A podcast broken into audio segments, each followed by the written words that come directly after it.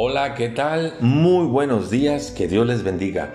Estamos meditando en el segundo libro de Samuel, ya estamos en el capítulo número 13, un capítulo que nos describe un terrible caso de incesto que se vivió entre la familia de David.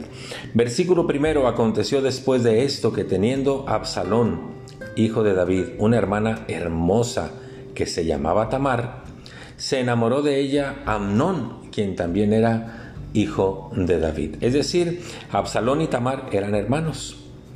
Eh, Amnón era medio hermano de ellos y Amnón estaba enamorado de Tamar, que describe la Biblia como una mujer muy hermosa. Amnón buscaba la manera de cómo acercarse a Tamar para declararle lo que él pensaba que era amor cuando yo solamente puedo ver, a leer todo el capítulo, que era un hombre que estaba viviendo una lujuria con Tamar solamente, la había idealizado.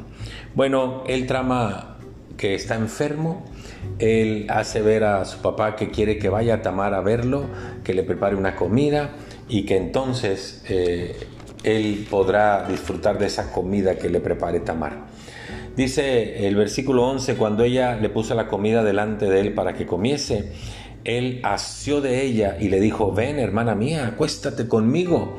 Claro que ella se resiste a la situación, sabiendo que pues eso era un pecado terrible delante de la presencia del Señor. Dice el versículo 14 que él no la quiso oír, sino que pudiendo más que ella, la forzó y la violó.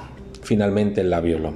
Dice el versículo 15, Luego la aborreció Amnón con tan gran aborrecimiento que el odio con que la aborreció fue mayor que el amor con el que la había amado y luego la corrió de su casa. Eh, por eso le digo que no era amor lo que sentía por Tamar, era un caso de lujuria. El apóstol Pablo le dice a Timoteo, huye de las pasiones juveniles. Los pecados sexuales arrastran. Hoy por hoy con la ideología de género se vive el pecado sexual en, todo su esplendor, ¿verdad? Y, y lo que hay que hacer de los pecados sexuales es huir simplemente.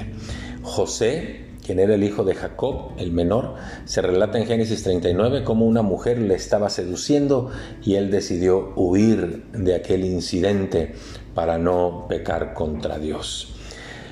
Dios nos hizo seres sexuales y Dios creó eh, la intimidad del acto sexual para ser reservada en el matrimonio.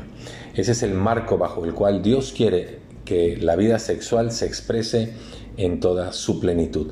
Quite usted ese marco que se llama matrimonio y entonces se le llama adulterio, fornicación, eh, se le llama eh, orgía, se le llama de cualquier forma, pero no puede ser amor cuidemos nuestra vida sexual. Muchas gracias, que Dios le bendiga, hasta pronto.